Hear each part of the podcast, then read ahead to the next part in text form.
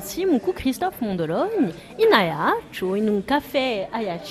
e da parlare di passione, di creazione, salute. Salute, salute serena, salute a tutti. Subito, principiare, possiamo parlare di vostra passione per l'arte. Eh beh, l'arte è, è ciò che ci face campare. Se non c'è arte non c'è, non c'è vita, posto che in dell'arte c'è, c'è c'è mondo a vita, c'è mondo a creazione, a creazione di vita. Se nessuno crea niente, vita non c'è, dunque la mia passione è, è naturale, poi l'arte fa parte di, di Corsica, la cultura ha una piazza importantissima in, Cor- in Corsica, dunque l'arte si vede in, tu- in ogni luogo qui, si vede, si vede da natura come si vede in della creazione culturale, che la sia pittura, che la sia scultura, che la sia musicale, e dunque l'arte penso faccia parte della vita di, di Corsi. E per voi è sempre stata una passione? Sì, perché allora, è una passione. L'arte in me è più orale, come, come l'arte, l'arte, di parlare a nostra lingua, come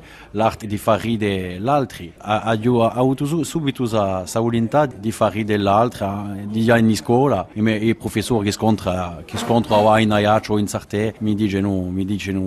tutti che ero un, un giovanotto che ero già girato il teatro, verso la canzone, dunque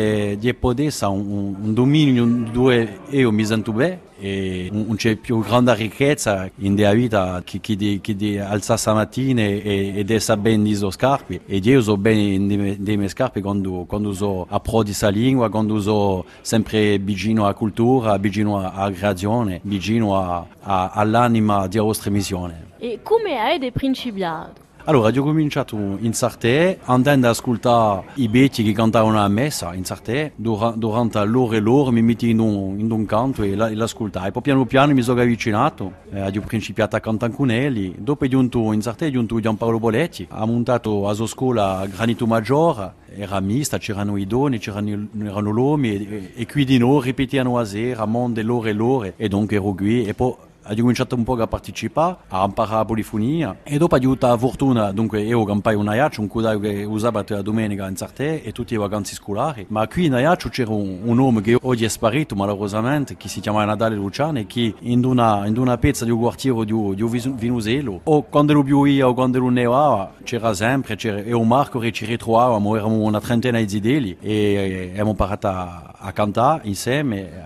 abbiamo imparato la polifonia, perché Natale, per Natale d'imparare la polifonia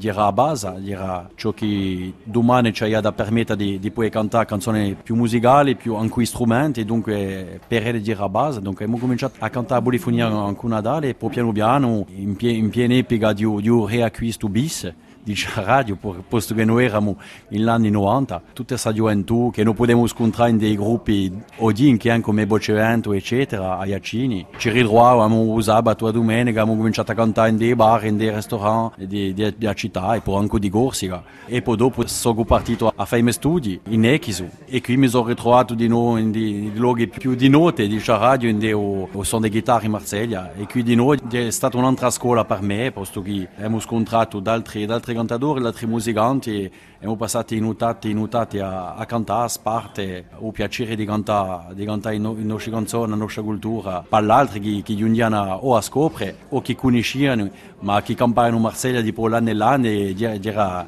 momenti di benessere per e, e poi per noi di noi. Siamo sempre in filetta punto Corsica con Christophe Mondoloni, nanza a canzone, e siamo in Echisi, allora chi, si passa? Oh, in Echisi, donc, a suono di chitarra, e una sera è giunto, Jean-Pierre Marcellesi, il portiere Tiaccio, che era qui, era invitato per cantare in suo luogo, ha passato una notte a cantare con lui e, e mi ha subito proposto di, di spargere a, a scena con lui in Corsica, a stagione d'estate che, giungia, e dunque ha cominciato a cantare Jean-Pierre e sono stati di, di felicità e anche di fratellanza, posto che oggi è diventato un vero amico e ha passato nove anni dopo di, di Gabaret a cantare in Franciasana, ma di nuovo in, in una da, da Balagna a Bonifacio e dove un morbo a Ogapicorso, dunque è, è stato un, a qui di nuovo